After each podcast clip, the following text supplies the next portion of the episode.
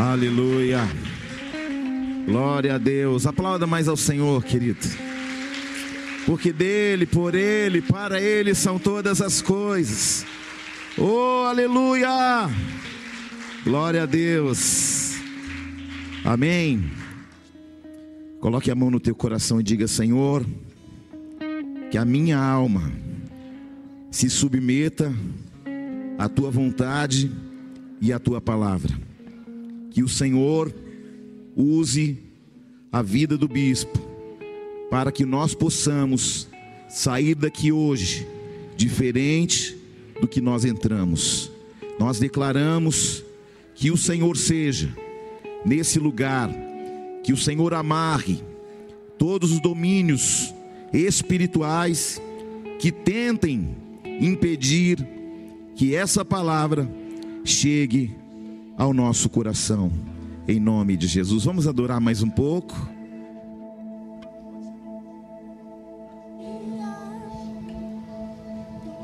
Aleluia. Rakadalabarabaras. E candaragacere balabai.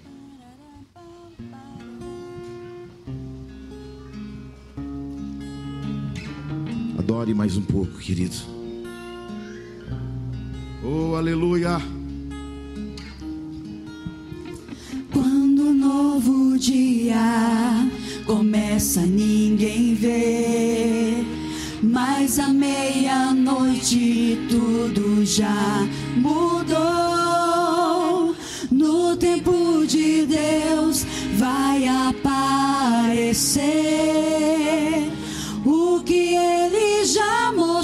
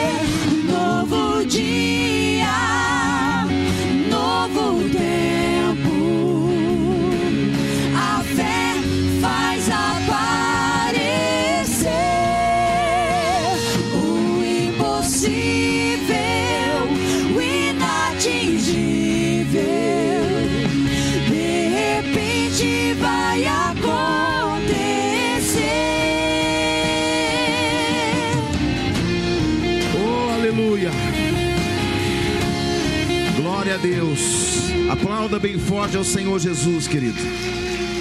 Aleluia. Glória a Deus. Abra comigo a palavra do Senhor em Ezequiel, no capítulo 1, no versículo 1, em nome de Jesus. Aleluia. Depois de Jeremias, depois de Lamentações. Amém. Ore calabanai randarás. Ore cantalabassúrias. Quem encontrou, diga glória a Deus. O bispo nem sabia que tinha Ezequiel na minha Bíblia, mas não leia, né, irmão? Glória a Deus. Quem achou, diga glória a Deus. Vou esperar só mais um pouco. Ezequiel capítulo 1, versículo 1. Depois de Isaías, depois de Jeremias, depois de Lamentações. Amém? Posso ler?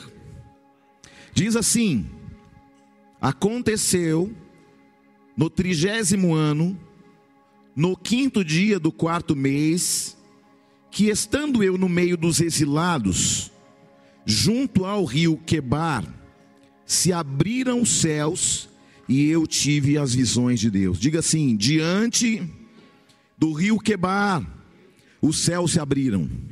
Diga diante do rio Quebar, os céus se abriram. Amém? Pai, usa a minha vida como o Senhor quiser. Fale ao nosso coração de forma precisa, como só o Senhor consegue falar. Nós não estamos aqui por causa dos homens, estamos aqui por causa da tua palavra, porque a fé vem pelo ouvir e ouvir a tua palavra. Que eu diminua e tu cresças mais e mais e que nós saiamos daqui diferente do que entramos, e que o teu nome seja glorificado em tudo que acontecer aqui ou fora deste lugar, em cada casa, em cada ambiente. Transforme, Pai, tudo aquilo que precisa ser transformado hoje, em nome de Jesus. Amém. Assentai-vos, meus irmãos. Quem está nos visitando pela primeira vez aqui hoje, levante sua mão, por favor. Glória a Deus, sejam bem-vindas na casa do Pai, seja bem-vindo. Tem mais alguém? Sejam todos bem-vindos à casa do Senhor, a você que está vindo pela segunda, pela terceira vez, que você deixe o Espírito de Deus falar ao teu coração de forma precisa. Amém? Eu gostaria muito de chamar a sua atenção antes de pregar para dizer o seguinte para você: não perca o fio da meada. Não perca os detalhes da palavra. Sabe por quê? Porque pode ser que aquele momento que você se desapercebeu, é exatamente a palavra-chave que pode mudar a tua vida. E aí você foi para o banheiro, aí você está conversando, aí você está tá cutucando alguém do teu, do teu lado, aí você está consultando o WhatsApp. Não é pecado você usar o celular na hora do culto, em modo avião, para ler a Bíblia. Amém? O problema é que muitas vezes nós trazemos o celular e o celular nos distrai, nos levando a um ambiente que não é o ambiente. Aí às vezes você está na igreja, você está consultando Facebook, Instagram. Aí você está aqui na igreja, ao invés de estar ouvindo uma palavra que pode mudar a tua história, a tua vida, a tua família, aí você está recebendo o WhatsApp de alguém, falando com alguém lá fora. Escute, esse momento é o momento de ouvir a voz de Deus. Amém? Glória a Deus, irmãos. Queridos, a história de Ezequiel é muito incrível porque ela fala acerca de alguns ambientes muito propícios para esse tempo que nós estamos vivendo. Eu recebi essa palavra e eu quero compartilhar com você. Toda dor tem um propósito. E hoje nós vamos entender através deste homem chamado Ezequiel os processos da vida e como elas acontecem na vida de cada um de nós. Amém? Às vezes nós não entendemos por que está acontecendo isso na minha vida. É porque me sobreveio aquela situação ou outra e a gente não entende que a dor tem um propósito, as perdas têm um, têm um propósito, que na hora a gente não consegue mensurar, medir, não é? Então, Ezequiel, só para você ter uma ideia, vamos contextualizar para você estar exatamente, para a gente chegar até o rio Quebar e entender por que, que esse homem, que é um homem de Deus, um profeta de Deus, está no rio Quebar. Por que, que esse homem foi parar ali? O contexto é o contexto em que Israel foi levada cativa pelos babilônios. Então é um momento de caos, é um momento de aflição, é um momento de perda, é o momento em que muitos tiveram que abandonar casas, filhos, bens, patrimônios. Acontece que exatamente nesse, nesse tempo, nesse interim, está chegando a idade onde o sacerdote assumia a posição de sacerdócio. Todo mundo queria ser sacerdote, mas nesse tempo, no tempo do Antigo Testamento, não era só você falar, não, eu tenho vocação sacerdotal, eu quero ser pastor. Não. Nesse tempo, se você não tivesse uma linhagem da tribo de Levi, você não poderia exercer o sacerdócio você não poderia tocar na igreja, você não poderia montar ou desmontar ou preparar o templo para receber as pessoas, porque somente uma tribo foi selecionada para fazer isso. E esse homem chamado Ezequiel filho de Buzi, que era também sacerdote.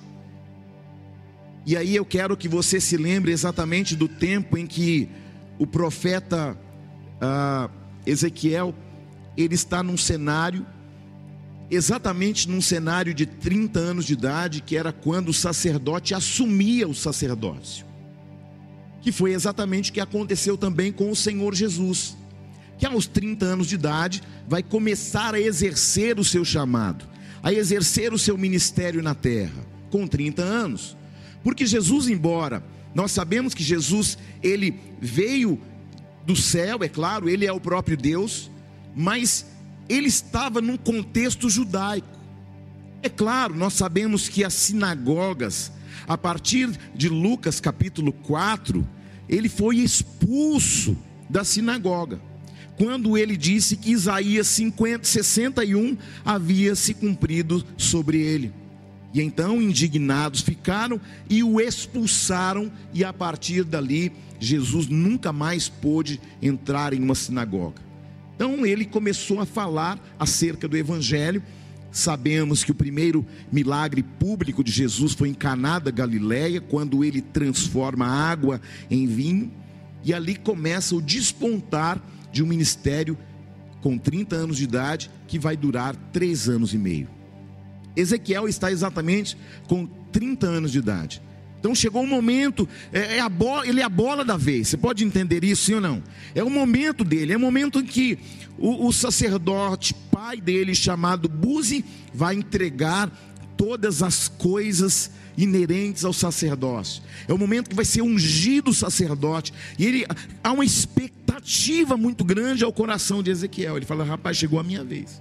É como você está esperando uma promoção na empresa e você pensa, agora chegou a minha vez e aí, quando você pensa que vai ser promovido, alguém demite você. Gera uma frustração, sim ou não, irmão Pinheiro? Claro que sim. Por quê? Porque gerou em nós o quê? Uma expectativa espiritual, uma expectativa pessoal, e aí nós nos frustramos. E o que aconteceu ali? Esse homem que era da linhagem sacerdotal estava sendo preparado para exercer a posição mais importante de Israel, que era ser sacerdote, esse homem sonhava com o dia que ele pudesse ser ungido sacerdote. Mas o que acontece? Aconteceu que, quando ele completa os 30 anos de idade, onde assumiria o seu, a sua posição, e ele deveria estar naquele momento aonde? Em Jerusalém. Para quê? Para receber todas as indumentárias, todas as responsabilidades e o óleo de unção sobre a sua cabeça, para que a partir dali ele fosse o sacerdote. Tá? Eu estou fazendo a introdução para que daqui a pouco a gente pregue, amém? Mas se você não entender isso, não é possível você compreender o final da mensagem. E a palavra diz que melhor é o fim das coisas, amém? Quem está aí? Então, Ezequiel, onde ele deveria estar naquele dia ao completar 30 anos de idade? Em Jerusalém. Para quê? Para ser ungido sacerdote, mas ele foi levado cativo. Ao invés de estar num lugar de honra, está num lugar de desonra. Ao invés de estar em meio aos sacerdotes, está em meio àqueles que foram levados cativos e eles estão de frente ao rio Quebar. Você está aí, não? Quem pode compreender isso? Então, imagina como está a cabeça de Ezequiel, irmão. O cara que foi preparado 30 anos para assumir o sacerdócio. E de repente, quando ele faz aniversário de 30 anos, aonde ele está, pastor Márcio, nas águas do rio Quebar, junto com quem? Com os outros sacerdotes? Não, junto com os prisioneiros que foram levados de Jerusalém para as terras babilônicas. Existe uma frustração no coração deste homem, sim ou não? Sim ou não? Se fosse você, sendo preparado 30 anos para exercer uma posição e de repente você acordasse na cadeia, seria bom ou seria ruim? Seria muito ruim, sim ou não? Então é exatamente isso que está acontecendo na vida desse homem. Que a gente só vai conseguir mensurar a dor de alguém se a gente se coloca no lugar dela. Então, quais eram os planos dele? Que um dia ele seria um homem importante, um homem honrado, mas ele está junto ao rio Quebar Então, no dia que Ezequiel iria realizar o seu sonho, o maior sonho da vida dele, ele foi parar aonde, irmãos? Num lugar indesejável. Num lugar que ele não gostaria de estar, no rio Quebar. Então, olhando o cenário, olhando o coração de Ezequiel, Ezequiel está totalmente frustrado. Por quê? Porque ele sonhou com aquela posição porque ele trabalhou para isso, porque ele estudou muito para chegar àquela posição. Só que a vida, ela prega algumas peças na, na, nossa vida, sim ou não? Às vezes você fala, ah, eu vou fazer isso, e de repente dá errado, você se frustra, não é verdade? Isaías 55 diz assim: que os homens, é, que os pensamentos nossos não são como os pensamentos do Senhor, nem o nosso caminho é igual ao dele porque nós fazemos planos, mas o sim, o amém está onde? Na boca do nosso Deus. Glória a Deus. Então ele foi parar aonde? Num lugar indesejável, nas águas do Quebar. E a vida, como tem seus contrários, colocou Ezequiel exatamente num lugar que ele não havia planejado. Ele agora estava junto aos cativos da Babilônia, junto ao rio Quebar. Olha isso. Então a primeira lição dessa mensagem é a seguinte: nem sempre a vida vai colocar você em ambientes favoráveis. Você está aí não? Muitas vezes nós fazemos planos, mas a vida nos leva em outras direções e em outras dimensões. Tem pessoas que, se você perguntar para ela sobre o ambiente que elas estão agora, elas vão dizer: o ambiente que estou é um território totalmente desfavorável. Eu não estou onde eu gostaria de estar, eu não estou fazendo o que eu gostaria de fazer, eu me formei e não estou exercendo a minha posição, eu, eu, eu trabalhei muito, muito, muito e não tenho nada na vida, e aí começa a acontecer o que? Um coração frustrado. É você olhar muitas vezes para você mesmo, para você mesmo e pensar, rapaz, eu tinha, eu tinha um emprego dos sonhos e agora onde eu me encontro? E aí o seu coração se, se frustra, não é mesmo? E era exatamente isso que estava acontecendo. O território era desfavorável, as circunstâncias eram desfavoráveis, e aquele homem está pensando consigo mesmo: Deus, mas o que, que eu fiz de errado? Para parar num território desfavorável, para estar, ao invés de Jerusalém, estar junto às águas do rio Quebar.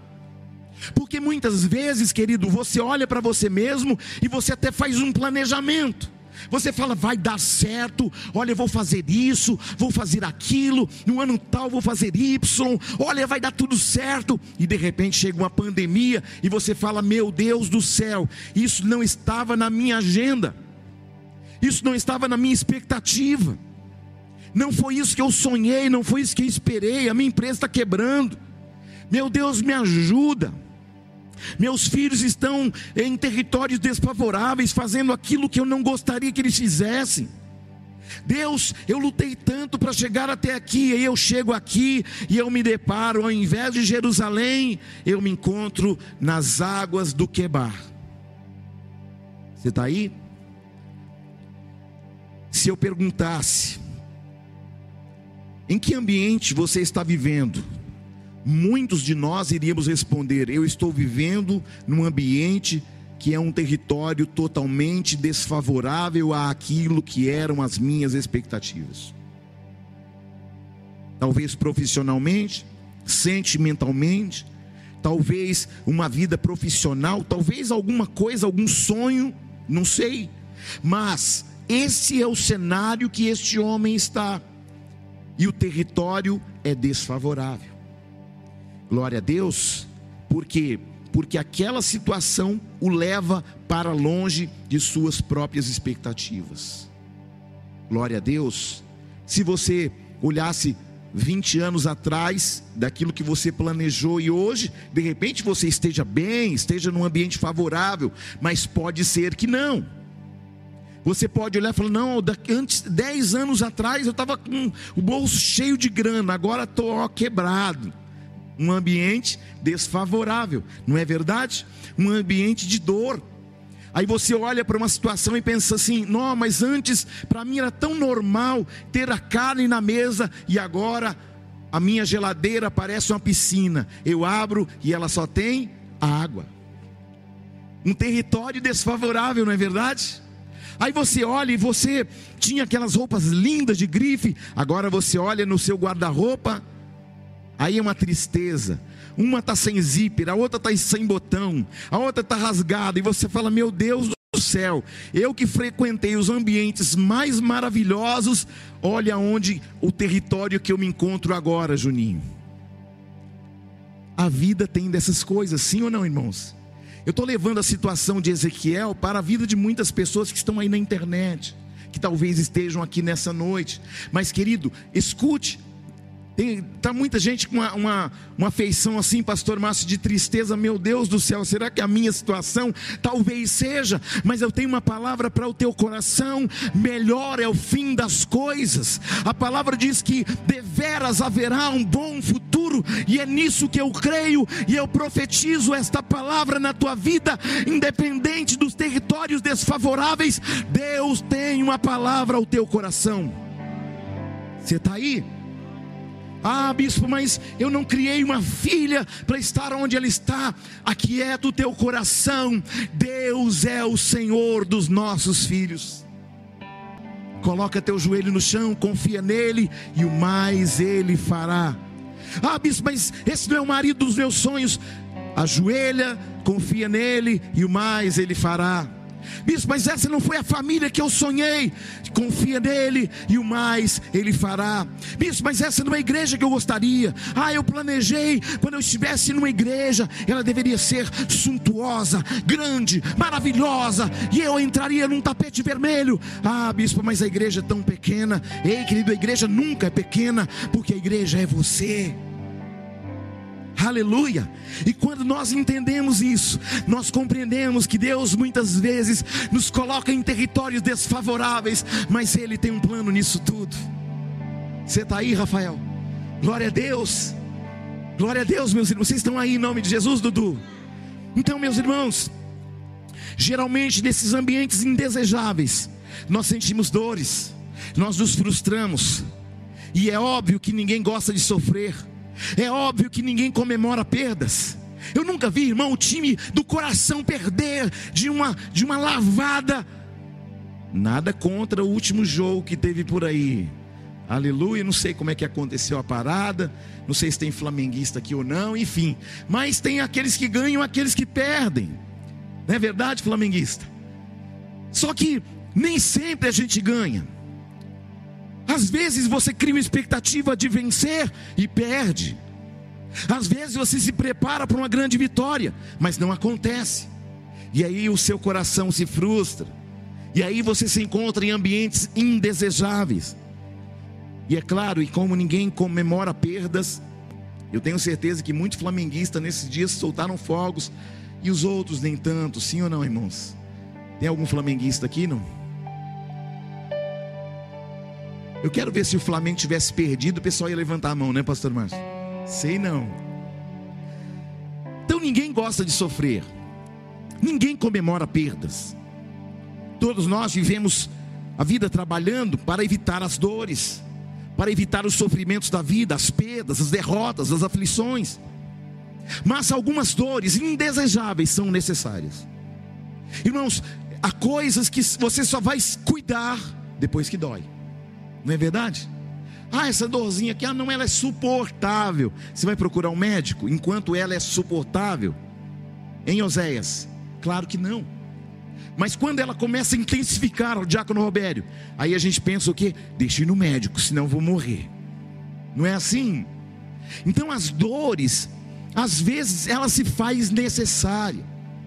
Porque pode ser que a falta da dor possa ocultar algo que você não percebe ainda. No seu trabalho, na sua família, na criação dos seus filhos, no seu casamento. Não é verdade? Glória a Deus. Irmão, homem tem um problema, e eu vou ensinar isso para as mulheres hoje. O homem não entende quando você fala, ele só entende quando ele entende. Aleluia. O homem não entende. Ah, você não fez isso, você não fez isso, você não fez isso. Ele não entende essa linguagem. ele só entende quando ele compreende que aquilo tem que ser do outro jeito. Então o homem não entende quando você cobra, mulher. O homem entende quando, quando ele descobre que realmente aquilo precisa de uma reformulação. Porque o, o tico e o teco do homem é diferente do tico e do teco da mulher. O homem reage em situações de dores diferente da mulher. O homem reage a situações de frustrações diferente da mulher. O filho que não tem a idade, a maturidade que você tem, ele é, é, não entende algumas coisas como você entende, porque ele ainda não cresceu o suficiente para entender alguns reveses da vida. Então, o que eu aprendo aqui, que as dores indesejáveis, elas são necessárias para que Deus possa agir em favor de nossa vida, para amadurecimento de nossa personalidade. Você está aí, irmão? Quem está aí? Diga glória a Deus. Aleluia. Então, ninguém cresce em lugares confortáveis. Nós crescemos em territórios desfavoráveis. É lá que você amadurece é lá que você cresce. É quando falta o pão que você entende que o pão faz falta. É quando falta o afeto que você entende que o afeto faz falta. É quando o filho está morando longe de você que você entende e você se lembra que, mesmo dando tanto trabalho, ah, mas como era bom quando eu abri a porta do quarto e eu via ele dormindo. Ah, ele deu um trabalho o dia inteiro. Ah, mas que bom que está dormindo, está tudo em paz. Não é verdade? Quem é pai aqui? Quem é mãe aqui? Aí você vai lá, cobre o filho, ele nem sabe que você cobriu ele, mas você tem uma consciência: não, meu filho não está sentindo calor, não está sentindo frio, não é? Glória a Deus. Então, são exatamente o desconforto da dor que nos faz entender o propósito da dor. Tem pessoas que apanham tanto na vida que elas começam a se fortalecer sem que você saiba. Sabe, às vezes você olha para alguém e você percebe que a pessoa não é feliz, porque a vida foi batendo tanto nela, e aí você olha notoriamente, essa pessoa não está legal, por quê? Porque a vida lhe bateu muito. Só que eu quero te dar um conselho. Tem gente que fala assim: Ó, oh, tem o couro grosso, já não sente mais. Querido, aí eu quero te dar um conselho de um pastor, de um amigo. Por mais que a vida tenha lhe batido, não perca a tua sensibilidade. Você está aí não? Ah, fulano tem, tem um couro já de crocodilo. Não perca a tua sensibilidade. A vida me bateu duro, Bispo Júnior. Eu, acho que eu me, me deparei muitas vezes como um, um boxeador, nocauteado tantas vezes. Mas não perca a sua sensibilidade. Você está aí? Leva essa para casa em nome de Jesus. Talvez você esteja numa fase ruim pensando nos porquês de suas dores, no porquê que as coisas é, é, não estão em conformidade com suas expectativas. Mas eu quero falar uma coisa para você: uns confiam em carros, outros em cavalos, outros em cavaleiros. Mas eu faço uma pergunta ao teu coração nessa noite de domingo: em quem você tem confiado? Em quem você tem confiado a dor do teu coração? Em quem você tem confiado os revés da tua vida, as dificuldades que chegam? Querido, talvez você esteja nesta noite aqui com expectativas frustradas, com sonhos derribados, mas eu tenho uma palavra ao teu coração: aquele que começou a boa obra em vós, ele é fiel para completá-la até que Jesus venha. Jesus disse: Vós outros tereis tribulações, tereis aflições, mas tende bom ânimo, eu venci o mundo. Sabe o que ele estava dizendo com isso? É possível vencer, mesmo em meio às dores, aos reveses, às perdas, às dificuldades, porque tudo é possível ao que crê. Sabe o que o apóstolo Paulo diz? Eu aprendi a viver contente em toda e qualquer circunstância. Irmãos, quando alguém fala toda e qualquer, é toda e mais alguma. Você está entendendo o processo? Não. Ah, mas eu já passei tantas. Mas tem gente que passou mais. Por isso Paulo está falando assim: já aprendi a já aprendi a, a, a suportar todas as coisas. Já vivi tudo isso e muito mais. Eu quero dizer que a, a dor vai forjar você para plataformas inimagináveis ao teu coração. Você está aí não? Essa noite é uma noite de oportunidade, de você abrir mão de suas expectativas e buscar entender o que Deus quer fazer a partir de tudo que você está passando. Você está aí, glória a Deus. Daí você entra num cenário ah, Bispo Júnior, o cenário é um cenário de alguém que foi embora, de alguém que me frustrou, de um patrão que me mandou embora. Ah, eu tenho motivos e razões para explicar a dor. Mas escute, Deus está usando tudo isso que você está passando para configurar a sua história, o seu futuro e o seu destino. Você crê? Diga amém. A dor muitas vezes é aquilo que a gente não quer, mas é importante para que Deus fundamente o propósito que Ele tem debaixo dos céus. Se tudo coopera para o bem daqueles que amam a Deus, então tudo é tudo. A dor também, as frustrações também colaborarão para o teu propósito e para o propósito do eterno, principalmente. Porque às vezes aquilo que você planejou não dará certo. Você tem que planejar a vida, sim, obviamente que sim. Mas nós temos que planejar a vida entendendo aquilo que Tiago entendeu e escreve em, uma, em sua carta dizendo: Não diga vou fazer isso, mas vou dizer, se o Senhor quiser, se o Senhor permitir, então farei isto ou aquilo. Não será conforme a sua, nem conforme a minha, mas conforme a vontade do eterno. Sabe o que a dor faz? Ela nos prepara para outras plataformas. Olhe para alguém e diga: a dor te prepara para outras plataformas. Amém? A fase do rio Quebar é o lugar que a gente quer fugir. E por que, que a gente quer fugir? Porque a gente não entende. Eu conheço uma pessoa que ela fugiu do hospital. O medo dela era tão grande, mas tão grande, mas tão grande, que ela preferiu fugir do que passar pelo procedimento. Você está aí não? E às vezes você fica tentando fugir do procedimento. Ah, mas vai doer muito. Ah, mas o pós-cirúrgico. Só que é melhor passar pelo pós-cirúrgico do que viver uma vida toda de dores, sim ou não? Eu estava com a hérnia alguns anos atrás e eu fui protelando, protelando, protelando. Não, depois eu vou. O homem tem dessas coisas. Não sei se só eu, mas eu creio que boa parte dos homens. Tem, os homens protelam questão de saúde? Não. Não, depois.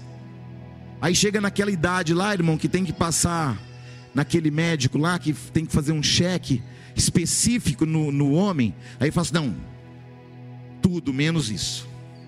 Não é verdade? E aí você protela, protela, protela. Aí de repente o médico fala assim: seu problema é gravíssimo além de levar dedada, ainda vai ter que acontecer outras coisas com você. Você está entendendo isso? Então nós precisamos entender os processos da vida, irmão. Você está aí, não? As mulheres passam por processos e procedimentos constantes. E os homens ficam tentando fugir achando que são super-homens. Sim ou não? Estou falando alguma bobagem aqui? Estou falando de uma realidade da vida. Sim ou não? Glória a Deus. Você está aí, não? Então, voltando aqui, a dor nos prepara para outras plataformas. Não prepara? Então, a fase do rio Quebar é o lugar que a gente quer fugir, porque a gente não entende, porque está acima de nossa compreensão. É claro que Ezequiel não sonhou estar ali junto ao rio Quebar, mas foi ali, naquele cenário inapropriado, que os céus se abriram para ele, irmão. Escute isso, vou ler de novo aqui para nós entendermos o contexto. Aleluia. Aconteceu do trigésimo ano, no quinto dia do quarto mês, que estando eu no meio dos exilados, junto ao rio Quebar, que o que aconteceu aqui na, na sequência? Abriram os, os, abriram os, ele estava num momento indesejável, ele estava num lugar inapropriado, mas o que, aconteceu ali, Robério? Os céus se fecharam ainda mais? Não. No dia que para ele seria um dia de tristeza, de frustração, de dor, de abandono, de cativeiro, um lugar sem esperança, o que, que aconteceu? Os céus se abriram. Sabe por que, que os céus se abrem em dias de dor? Porque são lugares que para nós não são lugares de vírgula, são lugares de ponto final. Acabou, não tem mais jeito. Acabou, não tem mais possibilidade. E aí o inimigo vem e fala: Não, acabou, é ponto final. Acabou tua história, tua vida, você vai ter que conviver com essa dor para sempre. Acabou, não tem mais jeito, não tem mais possibilidade. Você nasceu para isso mesmo, para estar em territórios desfavoráveis. Sua vida é isso mesmo. Ah, você não presta mesmo. Ah, você vai nasceu assim, vai morrer assim. Não, querido, ainda que o inimigo tenha colocado um ponto final, eu venho debaixo de uma autoridade do Espírito para dizer que todo ponto final do inimigo, Deus vai colocar uma vírgula. Por quê? Porque toda vírgula tem continuidade. Talvez você entrou aqui com muitas indagações, com muitos porquês na sua mente. Mas por que disso? Mas por que daquilo? Por que, que eu perdi? Por que, que me frustrei? Por que eu estou no ambiente do rio quebar de tantas dores? Porque no momento da dor é o lugar em que os céus se abrem. Uh! Deus está falando isso aqui, leva para casa em nome de Jesus. Foi naquele lugar inapropriado que os céus se abriram para ele. Qual território inapropriado você está nessa noite? Nesse ambiente da sua vida, das suas decisões. Porque nos territórios mais desfavoráveis, Ramanai, os céus se abrirão. Escute, por que, que ele percebeu que os céus se abriram? Porque ele estava com o olho voltado para baixo? Hum? Ele percebeu que os céus se abriram porque ele estava olhando para baixo, irmão Pinheiro? Irmã Elizabeth? Irmã Rayane. Ele percebeu porque ele estava olhando para baixo, Fabinho? Não, querido. Porque mesmo estando num território inapropriado, mesmo estando no rio Quebar, um lugar indesejado, ele teve forças para olhar de onde lhe viria o seu socorro. Você está aí, não? Talvez você entrou aqui com cabeça baixa com tantos problemas, com tantas situações, mas o Senhor está dizendo para você: no, no, momento do território da tua dor, eu vou transformar territórios inapropriados em territórios proféticos. Olha para o alto, porque de lá virá o teu socorro. Agindo eu, quem me impedirá? Diz o Senhor, irmãos. Aleluia! Quem está aí? Leva essa para casa em nome de Jesus. Uh! Uh! E é justamente no ambiente desfavorável, onde foge a compreensão dos homens, que eu abro os céus e revelo a minha glória, diz o Senhor. Você está aí? Fala alguma coisa, crente, em nome de Jesus. Essa dor que você sente é incapaz de impedir aquilo que eu quero manifestar na tua vida e através dela. Quantas pessoas aqui, querido, que não passaram por situações de vergonha, de assolação, de pobreza extrema, de faltar o pão na mesa. Quantos de nós não passamos por um momento de grandes filas no SUS, esperando um atendimento sob vergonha? Quantos de nós não passamos por dias de escassez, de espada, de perigo, de aflições, de dores? Quantos de nós? Mas o Senhor está dizendo: é nesse território que os céus se abrirão em teu favor para você saber que quem dá o ponto final, quem dá o sim e o amém sou eu, e não são as tuas circunstâncias, não são as tuas dores, não são as tuas frustrações, porque agindo eu, ninguém pode impedir-me. Você está aí, irmão? Deus vai fazer ambientes desfavoráveis abrirem os céus sobre a sua Não é porque a gente é bom, é porque apesar de nós, Deus está trabalhando no invisível. Nesse mesmo momento, você está aqui e como profetas de Deus que somos, como sacerdócio real, nação santa, povo de propriedade exclusiva de Deus, Deus está trabalhando em outros territórios desfavoráveis da tua vida que você deixou lá fora. Os teus problemas ficaram lá fora, mas para muitos trouxeram aqui para dentro. E eu tenho uma boa nova para dizer ao teu coração: se você trouxe aqui para dentro o teu problema, tua dor, tua frustração, olha para o alto, porque de lá virá o teu socorro. Porque Ele é Deus presente em nossas aflições. Você está aí, irmão? Deus vai te entregar as maiores revelações deste tempo. Deus vai se manifestar com visões do alto e nenhum ambiente desconfortável, desfavorável vai impedir que os céus se abram em teu favor. Aleluia! Olha isso. No momento em que tudo for desfavorável, Deus te dará motivos para prosseguir. Escute isso, vou repetir para gerar fé no teu coração. No momento em que tudo te for desfavorável, Deus te dará muitos motivos para prosseguir, Voltuir. Glória a Deus, glória a Deus, Fran. Em nome de Jesus, porque a vida sempre nos dará um motivo para desanimar, para desistir, para abandonar, sim ou não? Muitos de nós têm muitos motivos para jogar tudo para o alto, mas Deus está trabalhando nestes ambientes desfavoráveis para transformá-los em ambientes proféticos, e não é amanhã, é a partir desta palavra sobre a tua vida, sobre a tua casa e sobre a tua família.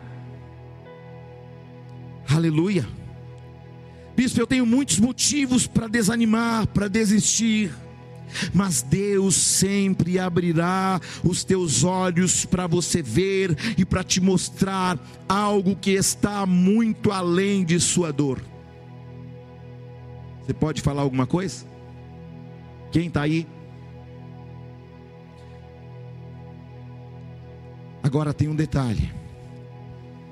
Ezequiel poderia não ter olhado para cima, sim ou não? Isso me remete a um entendimento que eu quero compartilhar no teu coração. Deus pode até abrir os céus no seu dia de frustração e de dor, mas quem vai decidir olhar para o alto não sou eu, é você. Cada um de nós vai ter que decidir para onde vai olhar: para a sua dor, para as suas frustrações, para os seus medos, para os seus reveses ou olhar para o alto, porque é de lá que virá o socorro. Você pode dar um glória a Deus por isso? Você pode dar um glória a Deus mais forte por isso? Olhe para alguém e fale para essa pessoa: todo ambiente desfavorável são ambientes proféticos para Deus manifestar a sua glória. Aleluia! Já estou encerrando a mensagem. O plano de Ezequiel, naquele momento, está fora de cogitação. Agora ele é mais um dentre tantos cativos, de, de tantos, cativos que ali estão. A condição dele é uma condição que está equiparada, todo mundo está em nível de igualdade, todo mundo é preso, todo mundo é escravo ali naquele momento. Ninguém é melhor que ninguém, ali não existe sacerdote, ali não existe empresário, ali não existe pobre, ali está todo mundo equalizado. Há ainda no coração desse homem, e ele está pensando: no dia da minha oportunidade, agora está muito distante daquilo que eu expectava, daquilo que eu esperava, daquilo que eu imaginava. Eu creio que Ezequiel ficou olhando para ele mesmo e pensando assim, diaconisa Jucimara: agora tudo acabou no dia que seria o dia do meu aniversário e que seria o dia da festa de unção sacerdotal, eu estou aqui no Rio Quebar. E ele poderia olhar para baixo e dizer: ó oh céus, ó oh azar. Mas ele decidiu olhar para onde? Para, porque ele sabia que de onde viria o seu socorro não vinha dele, não vinha daqueles homens, não vinha de Nabucodonosor, não vinha da Babilônia, não vinha de Jerusalém, mas vinha do alto, vinha daquele que chega e resolve. O Deus que você serve, quando ele chega, ele chega para resolver. Sabe aquele problema que você fala assim, cara, agora não tem mais jeito? Agora eu estou numa condição aqui de, de impossibilidade, de improbabilidade. Agora acabou, agora é o fim. Aí papai levanta do grande trono dele e fala assim: agora não tem jeito para você, mas agora eu começo a fazer a obra que você jamais imaginou que eu pudesse fazer. Você está aí não? Glória a Deus. Ezequiel vê os seus sonhos se acabando ali, junto ao rio Quebar. Não há mais nada que ele possa fazer para alterar a realidade.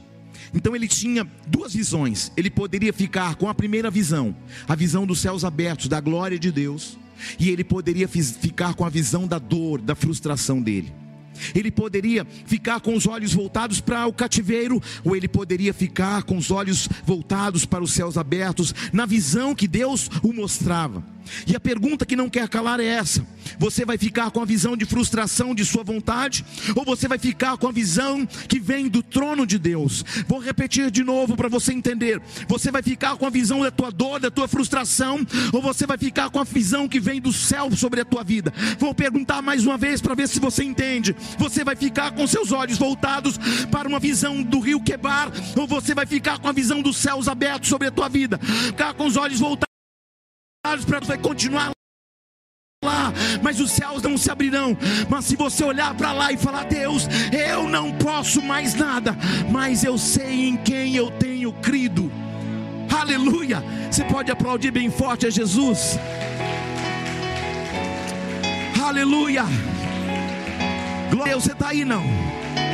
Olha para o irmão do teu lado e diga para ele: Você vai ficar. Fala para ele: Você vai ficar com a visão da frustração e da dor, ou você vai ficar com os céus abertos diante do Todo-Poderoso. Quem vai escolher é você. Glória a Deus, porque quando você está sensível, você consegue ver os lugares desfavoráveis, e é por isso que não podemos perder a sensibilidade. Sabe por quê? Porque quando você não perde a sensibilidade, você tem condições de perceber que lugares desfavoráveis se tornam plataformas proféticas para alterar o teu e o destino de outras pessoas.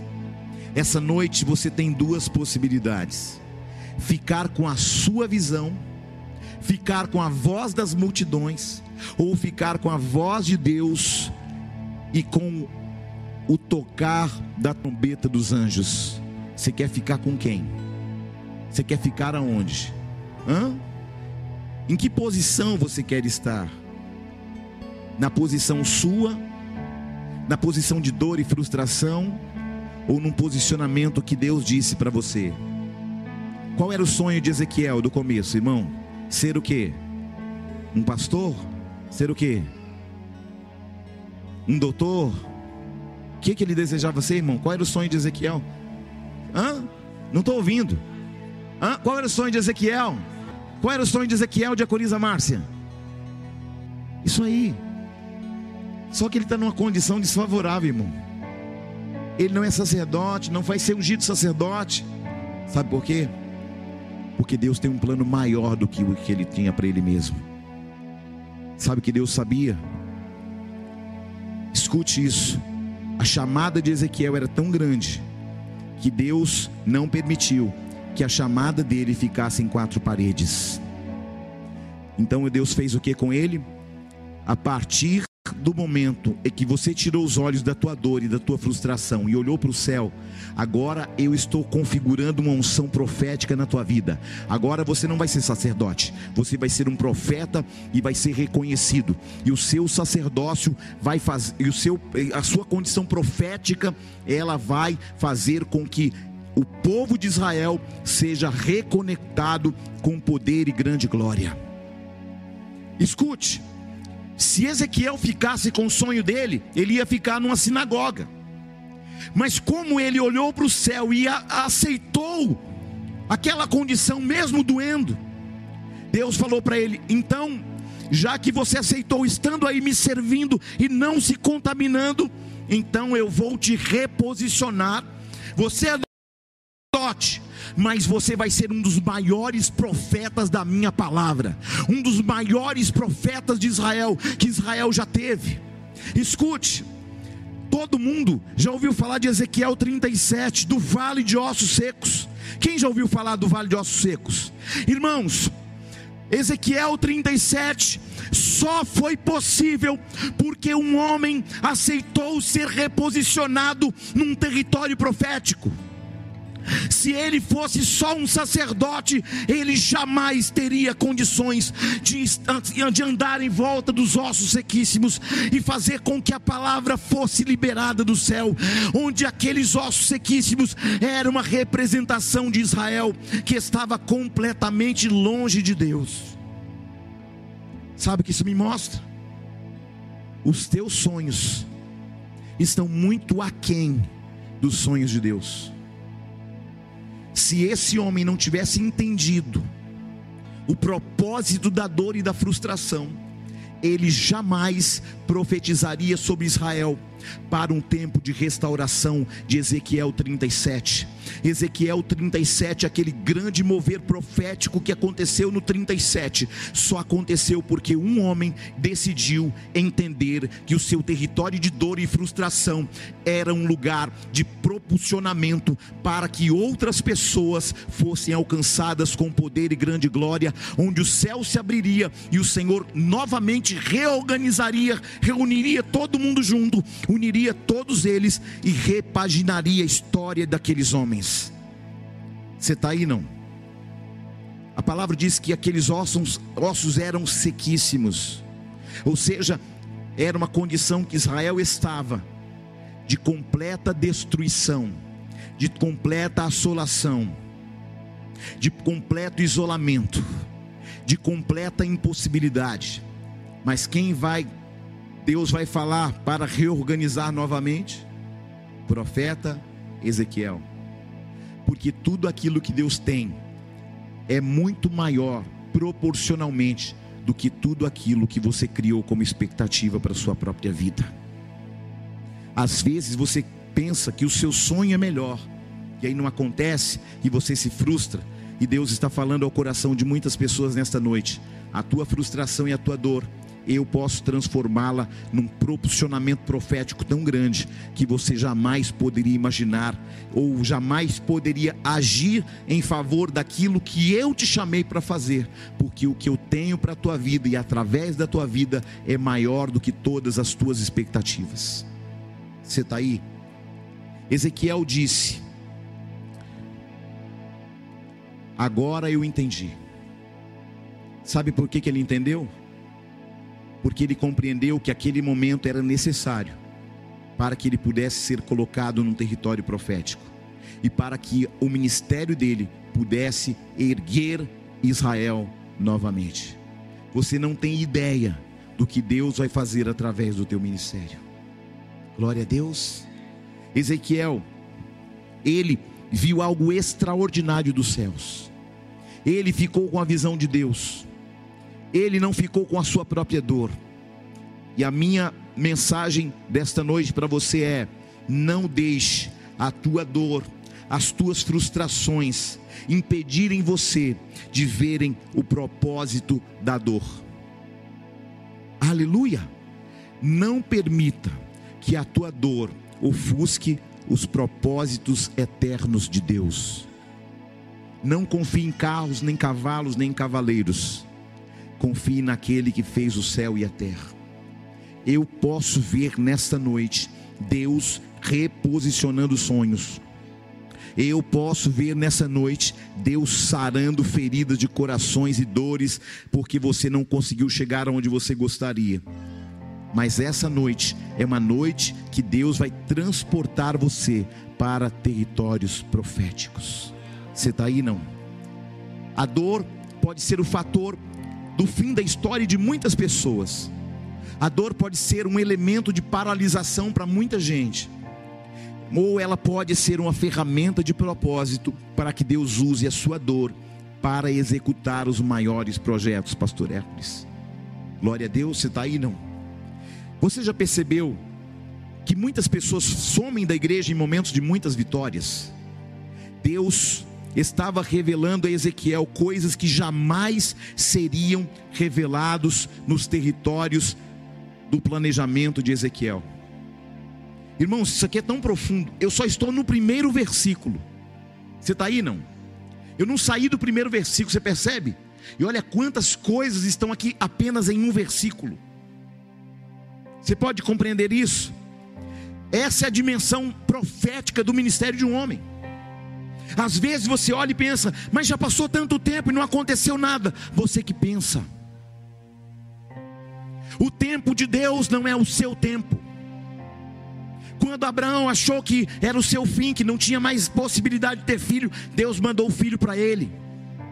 Quando você está achando que acabou, que não tem mais jeito, ah, mas já sou um coroa. Ah, já passei dos 50, já passei dos 60. Agora minha vida já era. Quem disse? Aí a minha pergunta é: você vai ficar com a voz da tua frustração? Ah, bispo, mas sabe o que, que é? É porque além de velho, eu ainda tenho alguns problemas é, físicos, eu ainda tenho um problema ainda de saúde. Quem disse que a tua dor, que a tua saúde pode ditar o teu destino? Se Deus quiser sarar você hoje, Ele sara. Quem já ouviu falar numa marca chamada Honda? Hã? Honda Motos, Honda Automóveis. Esse homem, depois de uma grande guerra, que tudo, o Japão estava destruído, Deus deu um, uma, um, um direcionamento de sabedoria para esse homem tão grande. E com 55 anos, ele começou a construir um império que o mundo inteiro conhece, como Honda Motors.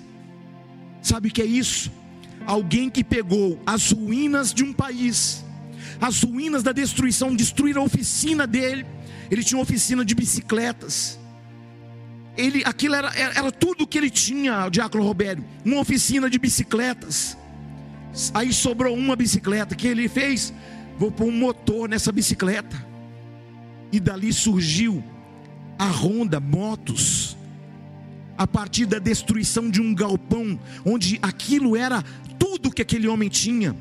E eu confesso para você que eu acredito que se uma bomba não tivesse caído naquela bicicletaria, pastor Márcio, aquele homem jamais seria o mentor da Honda Motors.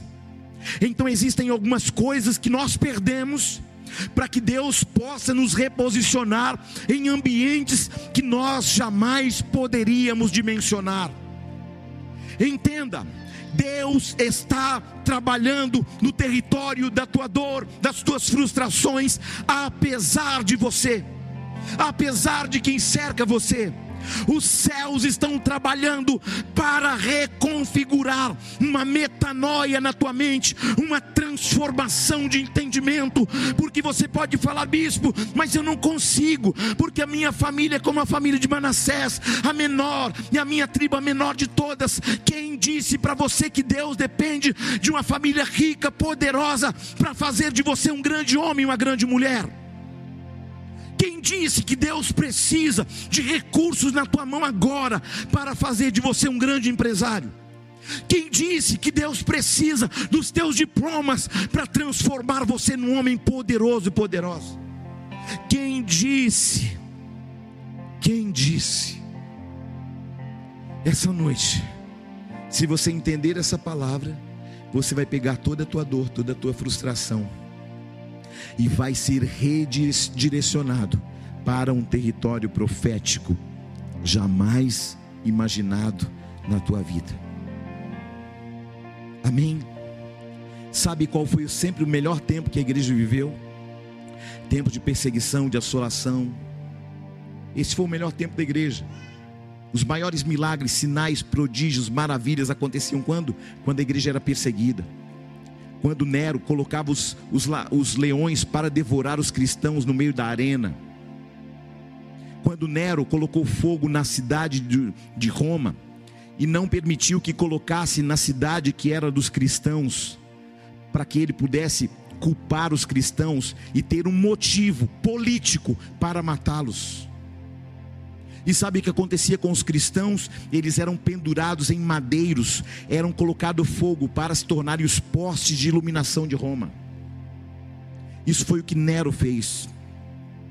Só que no momento de maior dor, de maior perigo, de maior perseguição, a igreja viveu o melhor e mais poderoso tempo da sua vida. E aí você vê Paulo no capítulo 8 falando assim, ó, nem altura, não vou nem falar das minhas palavras, vou direto na palavra, só para você entende, entender. Olha, olha o, o cenário que o povo está vivendo da igreja. E olha que Paulo vai dizer para eles. Também o Espírito, semelhantemente, nos assiste em nossa fraqueza, porque não sabemos orar como convém. Mas o mesmo Espírito intercede por nós sobremaneira, com gemidos inexprimíveis.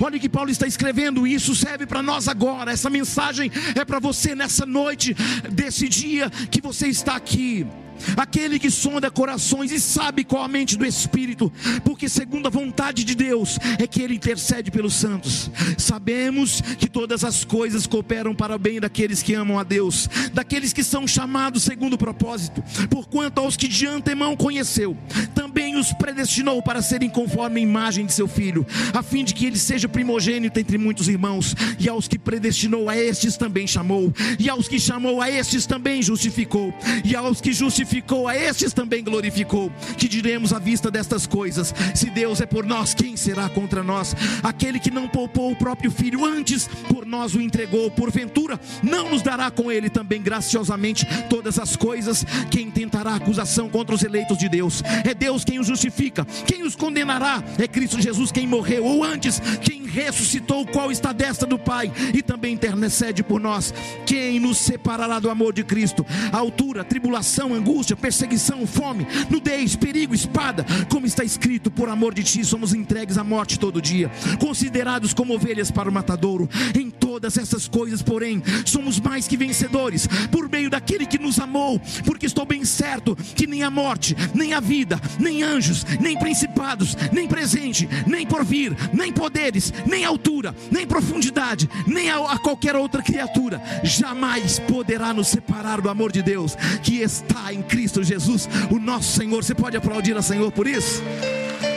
Uh!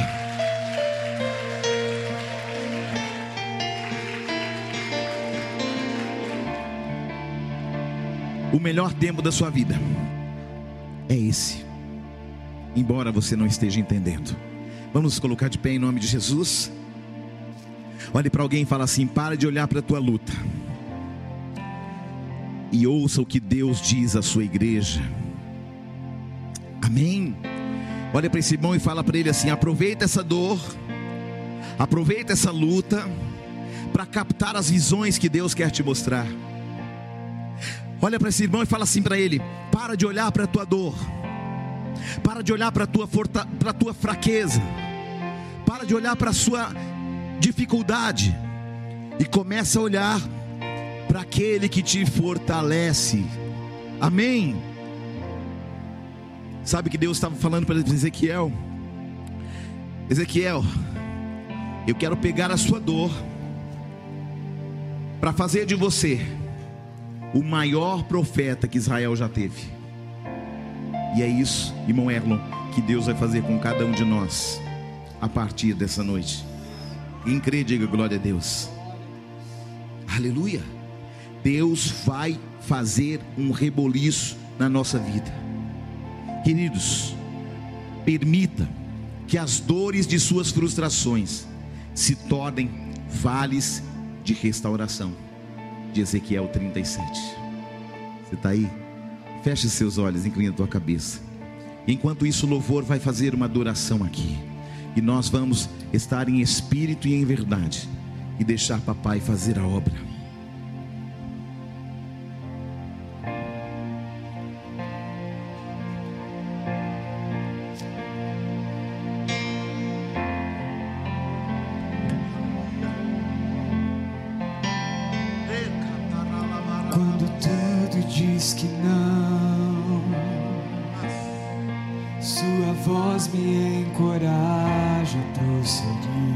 Esse momento para orar, querido. Quando tudo diz que não. Coloque tuas frustrações, tuas dores, teus medos diante do altar. Parece que o mar não vai se abrir. Laba, laba, rende, canta, labas. Sei que não estou só. E o que dizes sobre mim não pode se frustrar.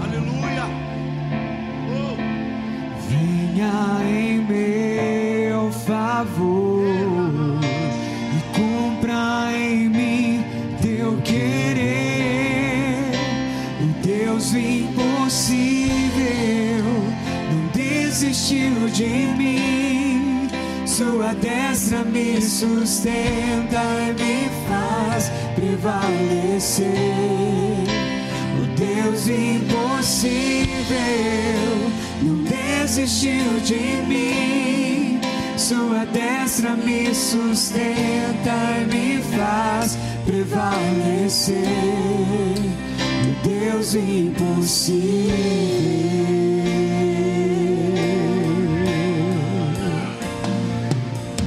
Quando tudo diz que não. Sua voz me encoraja. Fale com o teu Deus nessa noite, querido. Quando tudo diz que não. Deus não é Deus de coisas, Deus é Deus de pessoas. que o mar não vai se abrir. Sei que não estou só. Que dizes sobre mim não pode se frustrar.